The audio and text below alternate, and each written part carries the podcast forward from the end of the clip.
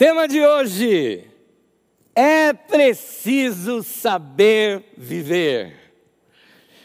Meus queridos, eu quero te dar uma palavra importante. Esta crise pode ser uma benção. Grava isso que eu estou lhe falando. Sim, é sério que eu estou te falando. Eu lamento, claro, por todos aqueles que sofrem, que sofreram ou que ainda vão sofrer doenças, mortes, luto, momentos de tensão. Tudo isso faz parte da vida, que normalmente a gente experimenta ao longo da vida, mas desta vez de forma compacta, vamos perceber tudo isso muito próximo de nós. Sim, eu entendo tudo isso, mas isso tudo vai passar. Isso não veio para ficar. É um tempo, é um período, e isso vai passar. Mas depois que isso passar, será que nós aprendemos a lição? Sim, meus queridos, nós precisamos reaprender a viver. Inclusive, reaprender a ser igreja. Reaprender também a ser família. Muitas famílias que nem tinham contato um com o outro já estão quase que cansados de ver o rosto um do outro. Por quê? Por falta de costume, por falta de tempo juntos. O consumismo, o excesso de trabalho, os horários todos em que você faz ah, ah, seu trabalho, seja ah, trabalho, estudo, faculdade, o nosso capitalismo, que as pessoas precisam ganhar dinheiro o tempo todo, produzir o tempo todo, estar uh, sempre produzindo, note, sempre fora de casa, tudo isso acabou com as nossas famílias. Tomou tanto nosso tempo que nós não temos tempo para viver. Também nós é, somos cercados, assim, principalmente nós que somos da igreja, nós também somos cercados por métodos e metodologias que eu chamo de igrejas capitalistas. Assim como o capitalismo fez isso conosco, muitas igrejas também fazem isso conosco. Elas consomem tantos os seus membros, prendem nos cultos e reuniões, que o povo não tem tempo para viver em família. Eu conversava com um irmão nesta semana, nesta semana eu conversei com um irmão e ele me dizia, falou, Anésio, eu estou com saudade da minha esposa. Eu falei, como assim? Vocês estão separados? Ele falou, não. Eu trabalho o dia inteiro e de lá eu vou para uma reunião, ela vai para outra reunião, eu tenho uma célula que eu dirijo e ela faz tal coisa enquanto eu dirijo a célula e eu estou num, num determinado programação da igreja, ela está em outra programação. Ela falou: Nós não temos tempo juntos. Quando eu conversei com ele algo, isso era no início da semana, eu conversei com ele algo, deu um conselho para ele falar algo com a sua esposa, ele falou: Eu acho que sábado eu converso com ela. Isso era terça-feira. Então, note que existem igrejas que estão tirando você da sua casa. E é interessante, com essa crise, quebrou tudo isso. Quebrou a estrutura daquele chefe chato que te exige você chegar mais cedo no trabalho, quando você leva duas horas de trânsito para chegar no trabalho e o chefe mora do lado do trabalho e chega bonitão lá de carro. E você chega duas horas depois para chegar na sua casa, quando está todo mundo cansado e você também não tem mais tempo para a família. Note, nós precisamos reaprender a viver. No tema de hoje é preciso aprender a viver, é como se eu dissesse assim: nós precisamos reaprender os passos da vida. Mas olha só, uma crise pode mudar a nossa maneira de pensar. Uma crise pode nos ajudar a ter um novo olhar para a vida, pode nos ajudar a ver a simplicidade da vida essa agitação toda que a gente vive, como eu já disse, o excesso de trabalho, faz a gente perder o olhar para algumas coisas da vida. Nós precisamos voltar a valorizar a vida em casa, ouvir mais o outro, conversar mais com o outro.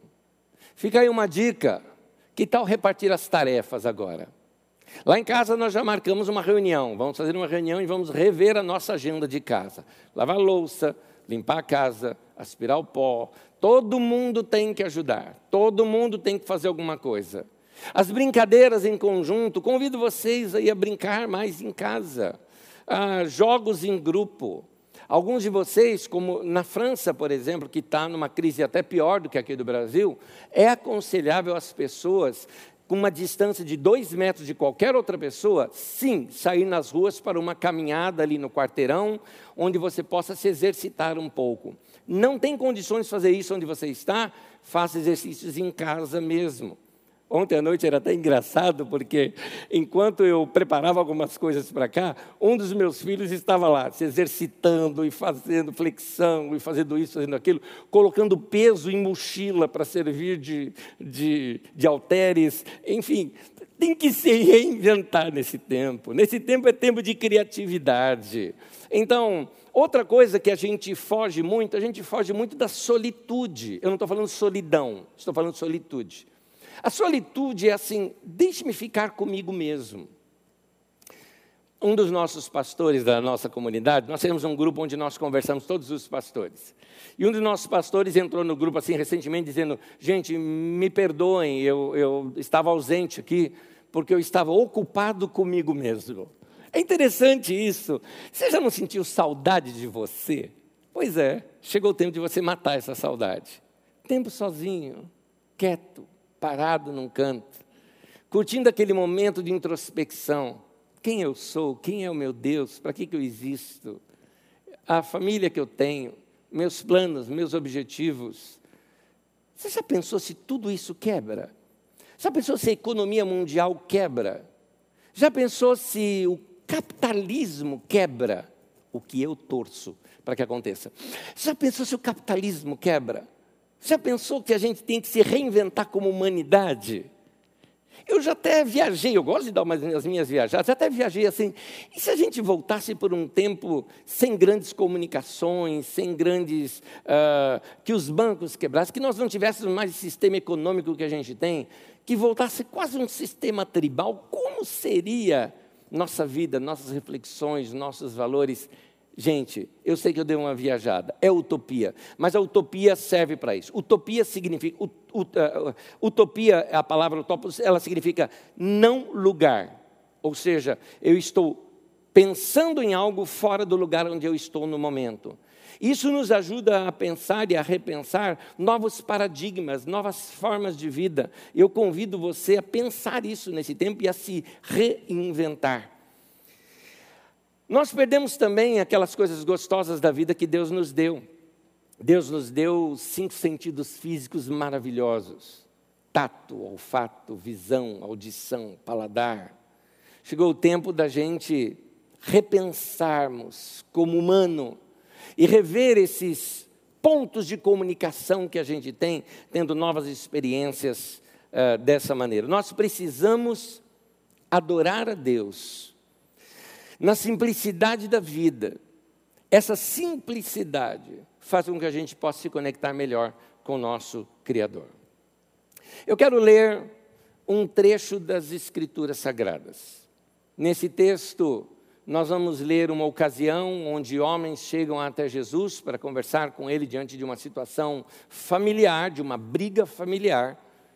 E emendando no texto, Jesus conta uma parábola. Acompanhe comigo, por favor, Lucas capítulo 12, por gentileza. Lucas 12, versículo 13 em diante, acompanhe aí, diz assim: Alguém da multidão lhe disse: Mestre, dize a meu irmão que divida a herança comigo. Respondeu Jesus: Homem, quem me designou juiz ou árbitro entre vocês? Então lhe disse lhes disse: cuidado, fiquem de sobreaviso contra todo tipo de ganância. A vida de um homem não consiste na quantidade dos seus bens. Então lhes contou esta parábola. A terra de certo homem rico produziu muito. Ele pensou consigo mesmo: o que vou fazer? Não tenho onde armazenar minha colheita. Então eu disse: já sei o que vou fazer. Vou derrubar os meus celeiros e construir outros maiores, e ali guardarei toda a minha safra e todos os meus bens. E direi a mim mesmo: Você tem grande quantidade de bens armazenados para muitos anos. Descanse, coma, beba e alegre-se.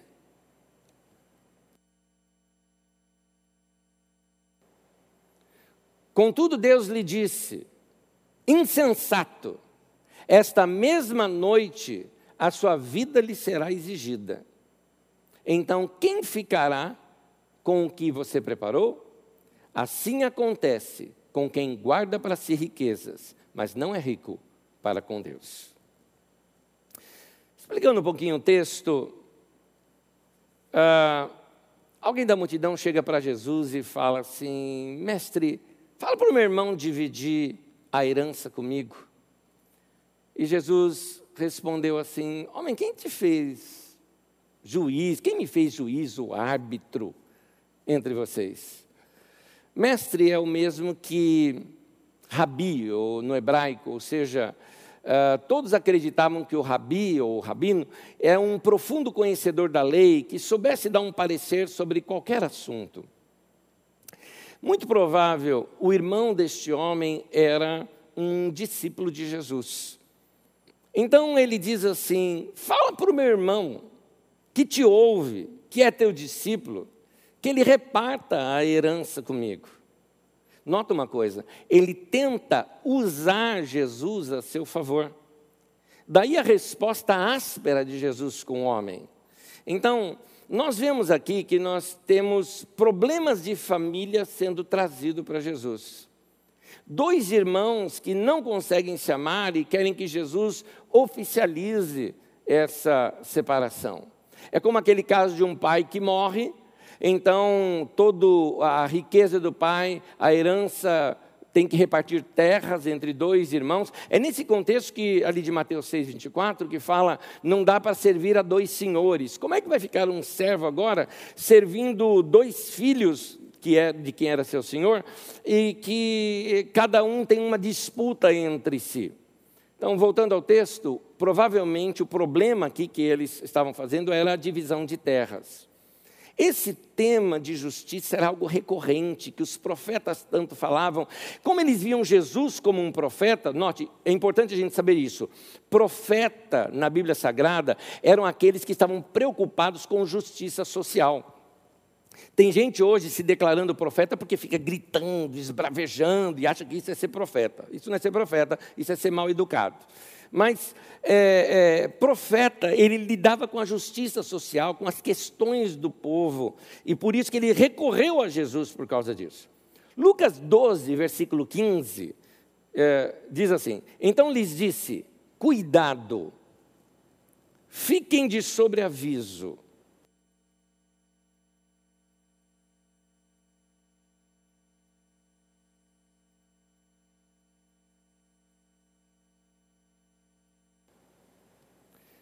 Fiquem de sobreaviso contra todo tipo de ganância.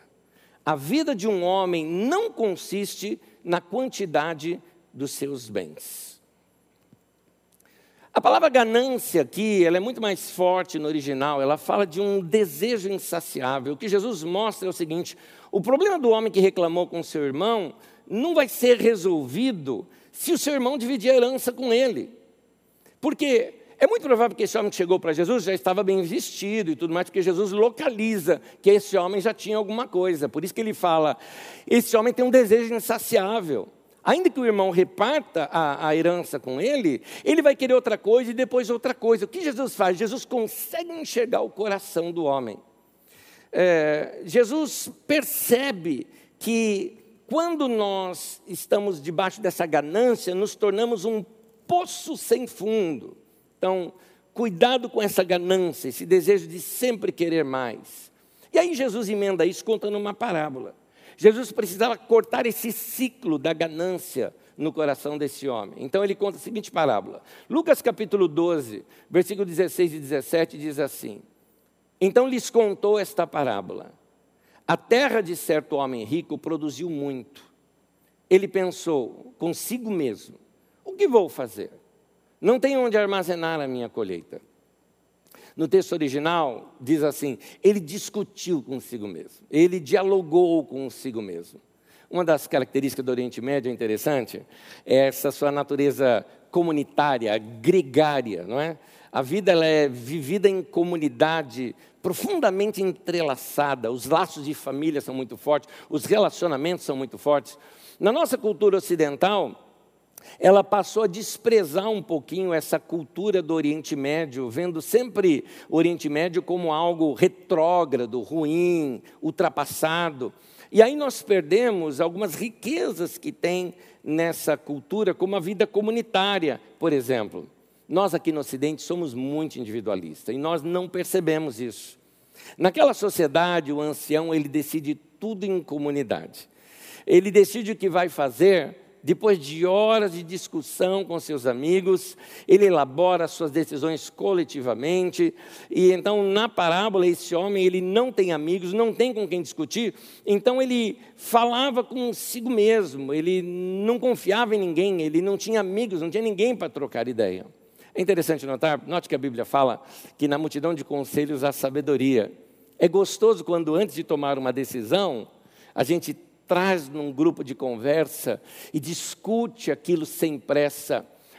Não sei se você está percebendo onde eu estou querendo chegar, mas a nossa vida ocidental, que desprezou, que despreza a sabedoria, que despreza relacionamentos, que faz tudo nas pressas, na nossa vida ocidental, que tudo é tão corrido, faz com que a gente tenha que tomar decisões rápidas, por isso irrefletidas, por isso não muitas vezes deixam é, de ser sábias. Então, chegou o tempo da gente se reinventar.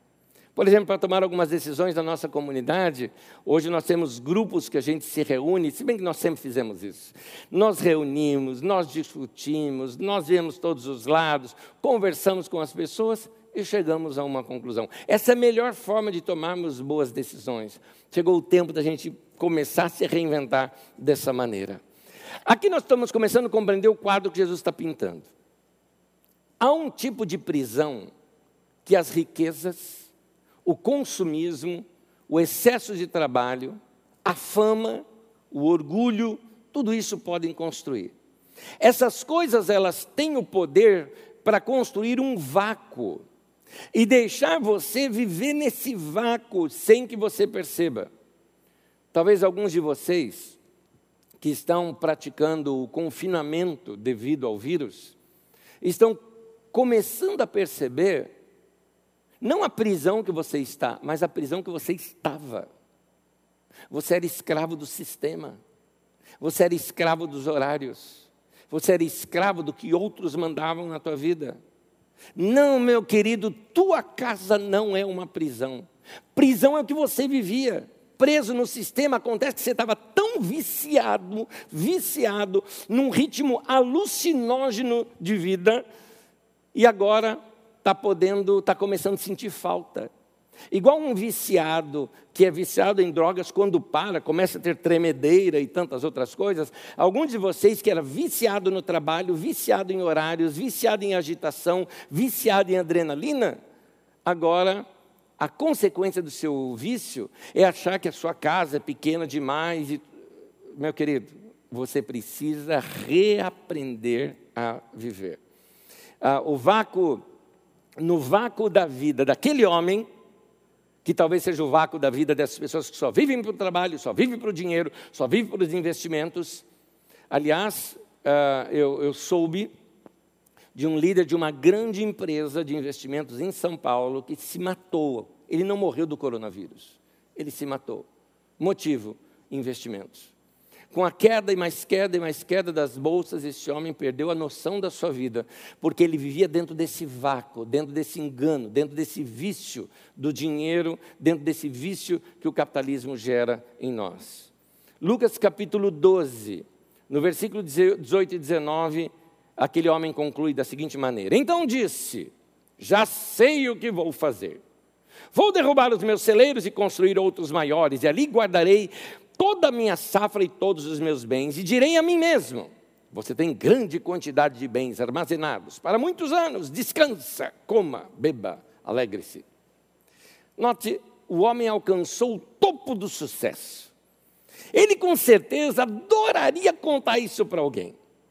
Na parábola do filho pródigo, o pai tinha a comunidade toda ali, o vilarejo todo para contar. Naquela parábola da moeda que a mulher perde, ela reúne as amigas e conta. Na parábola da ovelha perdida, aquele rapaz reúne os amigos e conta. Mas este aqui não tinha para quem contar. Ele só podia conversar consigo mesmo. O seu auditório era a sua própria alma. Ele acha que tudo que a alma dele precisava eram de bens materiais. E era tudo que ele poderia proporcionar para ela. Lucas 12, 20. Jesus diz assim: Contudo, Deus lhe disse: Insensato, tolo, idiota, esta, esta mesma noite, sua vida lhe será exigida. Então, quem ficará com o que você preparou?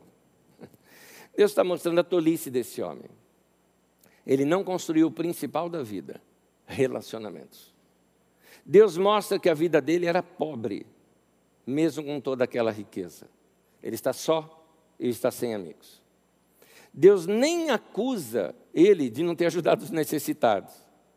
É como se Deus dissesse: Veja o que você preparou para você mesmo. Você planejou sozinho, construiu sozinho, divertiu-se sozinho, agora morre sozinho. Essa parábola também termina sem resposta. É o leitor e é o ouvinte quem precisa da resposta. Mas no final tem um provérbio. E esse provérbio serve como uma grande lição, quase que a moral da história. E é em cima desse provérbio que eu quero trazer algumas lições bem práticas para nós aqui. O provérbio está em Lucas 12, versículo 21. Diz assim: Assim acontece com quem guarda para si riquezas, mas não é rico para com Deus. Aí está. Como é que eu posso ser rico para com Deus? Como é que eu posso isso? Minha primeira palavra para você é essa: consuma menos. Consuma menos. Eu vou repetir: consuma menos. Em 1974, teve um congresso mundial de evangelização. Foi um tempo da igreja repensar a igreja, chamado Congresso de Lausanne, ou Lausanne, como queira chamar. Nesse congresso, alguns temas como o evangelho integral, responsabilidade social, evangelho e cultura, contextualização, eram abordados. Um dos principais uh, uma das principais palavras dadas naquele congresso foi uma chamada Viva a Simplicidade. Estava ensinando ali a igreja a viver de uma maneira diferente. Uh, ao olhar para uma situação da igreja evangélica no mundo, em seu crescimento acelerado hoje, algumas coisas que nós podemos perguntar, preste bem atenção. A igreja está crescendo muito, não é verdade?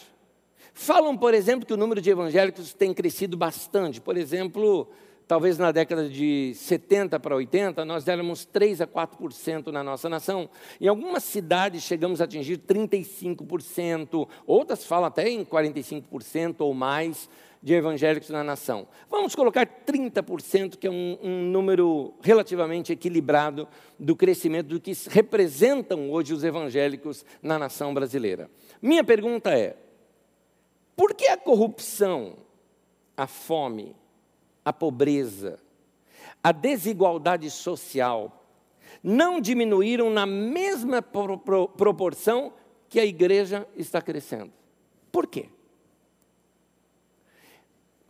Que diferença os cristãos deveriam, que deveriam ser encarnação dos princípios da vida, que Jesus ensinou para a gente viver aqui na terra, que diferença os cristãos de fato estão fazendo? Que tipo de boas novas, boas notícias, evangelho, tem sido pregado e disseminado nos templos evangélicos e nos programas televisivos evangélicos? Eu falo o mesmo com relação aos católicos carismáticos, a mesma coisa. Eu falo mesmo com relação aos meus queridos irmãos cristãos de outros movimentos, como o movimento católico tradicional, as igrejas uh, mais fundamentalistas. Não importa, se você é cristão, entra nessa pergunta junto comigo. Por que nós não temos mudado a nossa nação?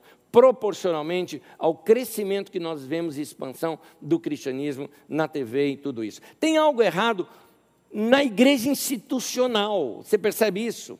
A instituição igreja parece estar deturpada. É essa instituição que precisa de uma reforma. Se Jesus hoje fosse como alguns bispos e apóstolos de hoje, Sabe o que, que aconteceria? Ele não venceria Satanás como ele venceu lá em Mateus 4 e Lucas 4. Ele não venceria Satanás apenas com a palavra. Mas ele teria feito o quê? Teria repreendido, amarrado, mandado ajoelhar, dito que é derrotado, feito uma sessão de descarrego durante sete sexta-feira, aí ele sairia. Foi isso que a gente está vendo. Se Jesus fosse como algumas que a gente vê na televisão hoje, ele não teria pregado simplesmente o sermão da montanha, mas seria realizado o grande congresso galileu de avivamento e fogo no monte, cuja entrada seria apenas 250 dracmas, divididas em quatro vezes sem juros. Ele jamais teria dito, no caso de alguém bater numa face, para darmos a outra. Certamente ele diria para mandar descer fogo do céu e consumir, e ai daquele que tocar no ungido do Senhor. Ele não teria curado o servo do centurião de Cafarnaum à distância, quando ele somente deu uma palavra e o homem foi curado lá à distância. Mas ele mandaria levar ao tal servo, levar o tal servo numa das suas reuniões, e lhe daria uma toalhinha ungida para colocar sobre o servo durante sete semanas, e aí ele seria curado. Vocês percebem quanta besteira a gente inventou? Vocês percebem como a igreja se descaracterizou do próprio Jesus? É por isso, meu irmão, que eu estou convidando você, leia os evangelhos vá ler os evangelhos, mergulhe nas páginas dos evangelhos. Você vai ver Jesus ali multiplicando pães e peixes e dando de graça para o povo os pães e peixes. Ele poderia fazer o seguinte: quer ser curado? Venha e compre o seu cão apenas o seu pão apenas por 50 dracmas, compre o seu peixe por 50 dracmas e ao comer você vai ser curado. Jesus não fez nada disso, gente. Então, é, nos tempos de Jesus, um homem se arrepende, e arrependido ele deseja o quê? Vou repartir tudo o que eu roubei, eu vou devolver e vou dar aos pobres. Se fosse nos nossos dias, virava contribuição para a igreja. Você percebe como as coisas estão mudando? Então, não é só no seu aspecto institucional que a igreja de Jesus Cristo precisa de uma reforma. Também precisa de uma reforma no seu aspecto pessoal. Agora eu estou falando comigo, com você direto. Agora tem a ver com a minha vida e com a sua pessoal. Nós, eu e você, também precisamos de uma reforma. A começar por nossa consciência. Nós precisamos passar a ter um comportamento mais simples. Há uma mentalidade na nossa sociedade de ligar o consumismo com a felicidade. É a ideia da sociedade de gerar riqueza a qualquer custo. Então, gera-se riqueza para poucos a custo da pobreza de muitos. Então, é, é, é aquela situação que é, dinheiro traz felicidade, ou que posses e bens traz felicidade. Como cristãos, nós precisamos fazer uma opção por uma vida mais simples. Eu acredito que essa crise com esse vírus tem muito a nos ensinar. Valorizar, por exemplo, o pouco que nós temos Diminuir o consumismo. Muitas pessoas é, praticam a shopping terapia. Ele está mal, ele precisa sair para comprar alguma coisa. E não percebe que ele é um viciado em consumismo. Quem sabe esse, essa situação nos ensine a modificar a nossa economia. Quem me dera que isso, como eu já disse, causasse um colapso na economia, não para sofrimento do povo, mas exatamente para desestabilizar e restabelecer uma economia mais igualitária, onde os pobres tenham mais chance e mais vez. Vida simples, não estou falando de uma vida de carência. É ter o suficiente para existir, para prover para o futuro e também para repartir. A nossa geração confunde fartura com desperdício. Muita comida sem ter com quem repartir, sem ter com quem comer, isso é uma mesa pobre. Há pessoas que são tão pobres que a única coisa que eles têm é dinheiro. Por isso, repense a sua vida, reorganize a sua vida, reaprenda a viver. Segundo conselho, viva mais.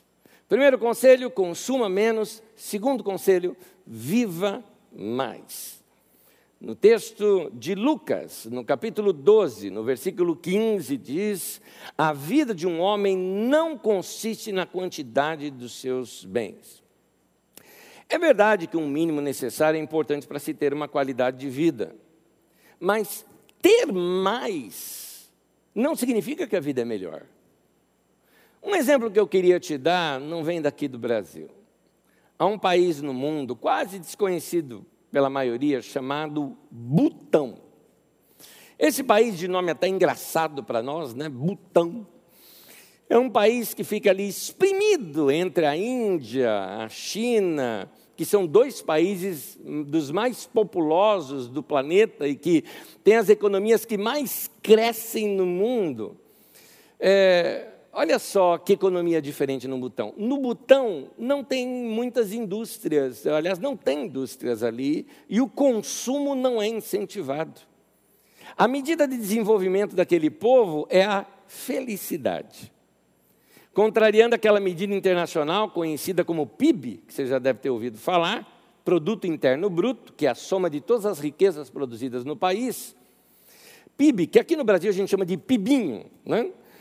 Eles então criaram a FIB, a felicidade interna bruta.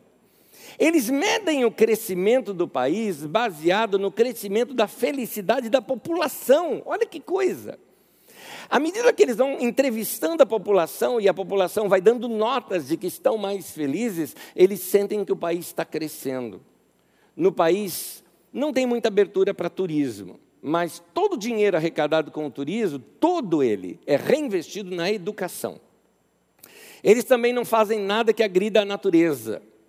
Trabalham com saúde preventiva, todos têm acesso à cultura, uh, eles procuram ter um uso equilibrado do tempo, uma diminuição na jornada de trabalho que proporciona o uso do tempo livre e incentivo para a prática do lazer. É lei no país você ter um tempo de lazer, é lei no país você ter que ter um tempo com a tua família.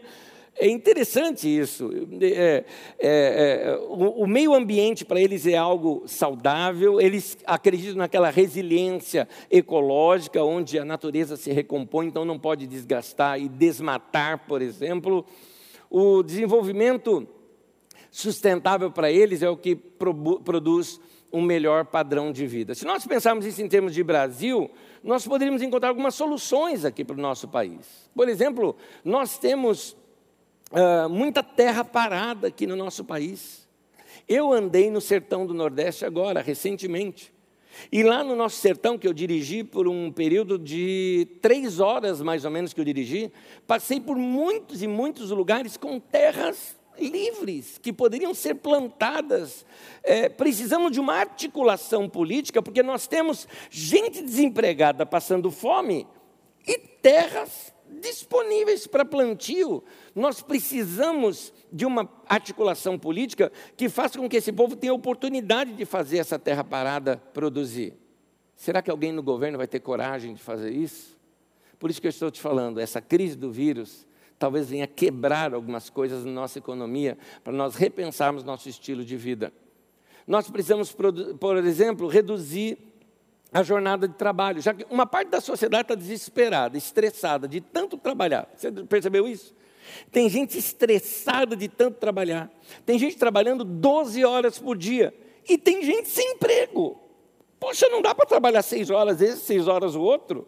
Então, a redução de, de, de, jornada de trabalho vai ter um povo mais disposto, com mais tempo para a família, mais tempo para o esporte, para o lazer, para desenvolver momentos de leitura, de comunhão com Deus. Nós vamos ter um povo mais saudável. Alguém pode falar, né, você está sendo utópico. Não, estou sendo profeta.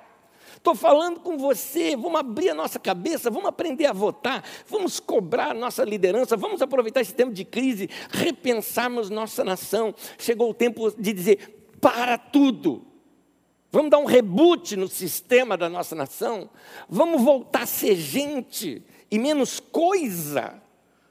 Lucas capítulo 12, versículo 15. A vida de um homem não consiste na quantidade dos seus bens. A palavra vida aí não é bios, que é a vida animal, é, é zoe. Essa palavra grega é, não fala de, de vida física, mas de qualidade de vida. O mesmo que talvez hoje nós chamamos de felicidade, de vida boa, viver a vida. Esse mesmo texto poderia ficar assim: a felicidade de um homem não tem a ver com as coisas que ele adquire. Eu gostaria de pedir para você, que está aí na sua casa, a falar em voz alta esses dois textos. Um é o texto original, o outro, vamos dizer assim, que é a minha tradução. É, a vida de um homem não consiste na quantidade dos seus bens.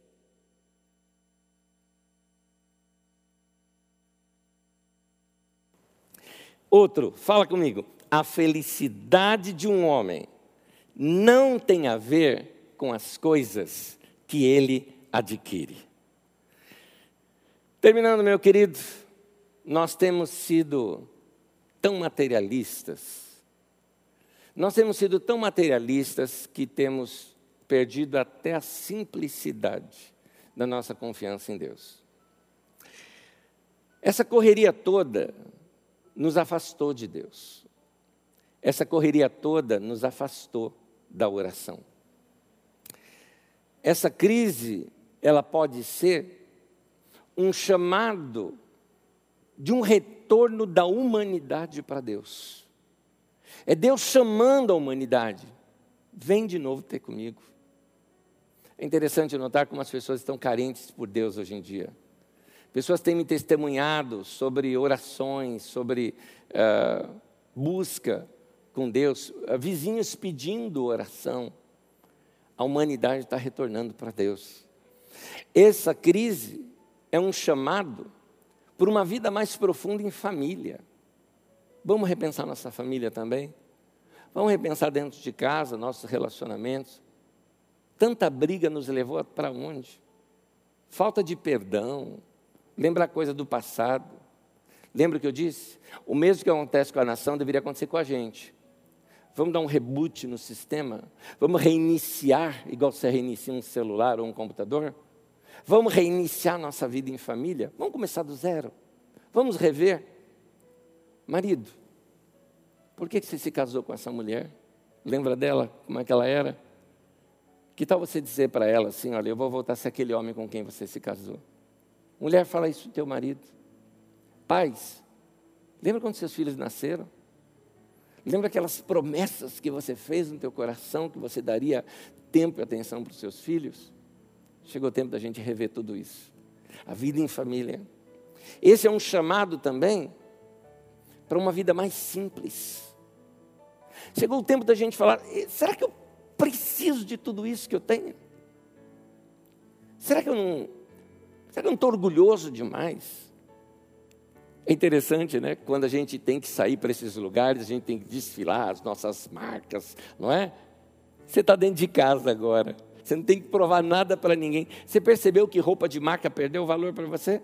Não estou falando de conforto e se vestir bem. Estou falando a ostentação. Como ela é vazia. Você percebeu isso em você? Não é nos outros, em você, você percebeu? Esse é um chamado para nós termos uma vida sem o consumismo. Aliás, eu não posso mais consumir nada. Eu não falei uma vida sem consumo, notuísmo no final. Muitos fizeram do, do consumo a sua religião. É o consumo que satisfaz o seu coração. É, é o celular novo que dá um, um power up na pessoa. Isso chama-se consumismo. Porque é esse o seu Deus, é essa a sua religião. Chegou o tempo da gente mudar isso. Precisamos reaprender a viver. Por isso, o tema de hoje é preciso saber viver. É o tempo da gente reaprender como se vive. Por isso, eu quero terminar aqui com a leitura de um dos textos que tem marcado a minha vida nesse momento, exatamente agora, esse momento da minha vida. Essa é a minha meditação. E esse texto, você me permite, eu tirei da tradução tradicional. Eu fiz aqui uma tradução livre, minha mesma, pegando as palavras originais e refazendo a frase, saindo do paradigma. Às vezes, quando a gente sabe um texto de cor, a gente não pensa muito nele. Então, eu tirei do de cor para a gente repensar o texto. Salmo 23, versículo 1. E aonde você estiver, você pode falar junto comigo. O Senhor é o meu pastor e eu não preciso de mais nada. Essa é a tradução do texto. O nada me faltará, ou nada me falta, é no sentido de nada me faz falta, porque o Senhor é o meu pastor. Eu já tenho Ele, eu não preciso de mais nada. Nós precisamos aprender a depender de Deus. Que nós possamos olhar para Deus e dizer: Senhor, Tu és tudo o que eu preciso ver. Tudo o que eu preciso, eu tenho no Senhor. Minha vida está em Ti, minha esperança está em Ti, toda a minha história está em Ti o Senhor é tudo o que eu preciso. Vamos orar?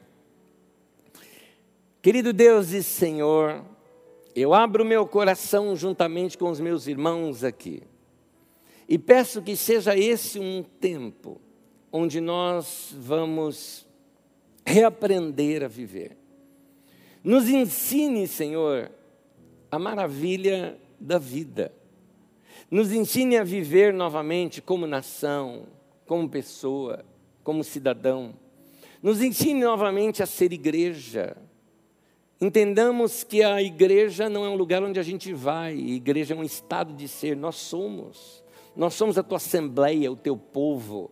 Nós somos a nação eleita, o sacerdócio santo e real. Nós somos esse povo escolhido do Senhor aonde nós estivermos, que sejamos igreja. Senhor, que possamos nos reinventar também como família, nos relacionamentos, no bate-papo.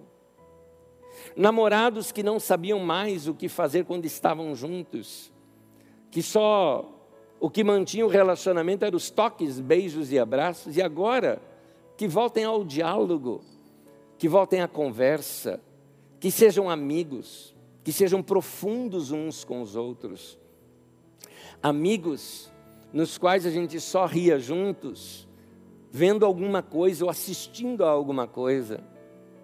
Que voltem ao bom bate-papo, às boas conversas, aos bons diálogos, que voltem aquelas aberturas de coração.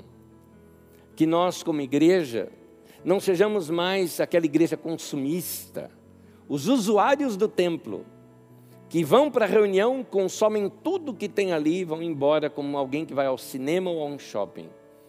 Mas que sejamos igreja, ligando, telefonando para os necessitados, para os idosos, para aqueles que vivem sozinhos, fazendo chats de comunhão, bate-papos pela internet, passando para as pessoas um pouco de vida e esperança. Que todos sejamos pregadores não somente uma pessoa aos domingos, onde nós sentamos e ouvimos tudo e consumimos aquele ensino, mas que todos nós agora passemos a ser discípulos de Jesus, reproduzindo essa tua palavra para todas as pessoas que nós encontrarmos. Que encontramos pela internet, que encontramos num telefonema, que encontramos numa conversa até mesmo dentro de casa, porque muitas vezes temos estranhos dentro de casa e chegou o tempo de nos reencontrarmos, de reiniciarmos todo o nosso sistema. Que o Senhor nos ensine como fazer isso. Senhor, nós te pedimos, encha-nos com teu Espírito Santo. Nossos olhos estão postos em ti. Precisamos do Senhor nesse tempo mais do que qualquer outra época. Senhor, nós precisamos do Senhor por agora. Põe tua boa mão sobre nós. Consola o teu povo. Conforta o teu povo. Sustenta o teu povo. Nós te pedimos. Em nome de Jesus. Amém e amém. Meu irmão e minha irmã, que o Senhor Deus te abençoe e te guarda. Que Ele faça resplandecer, resplandecer sobre si o seu rosto. Isso significa que a proteção dEle, os olhos dEle estejam sobre você e que Ele te dê a paz. Deus te abençoe.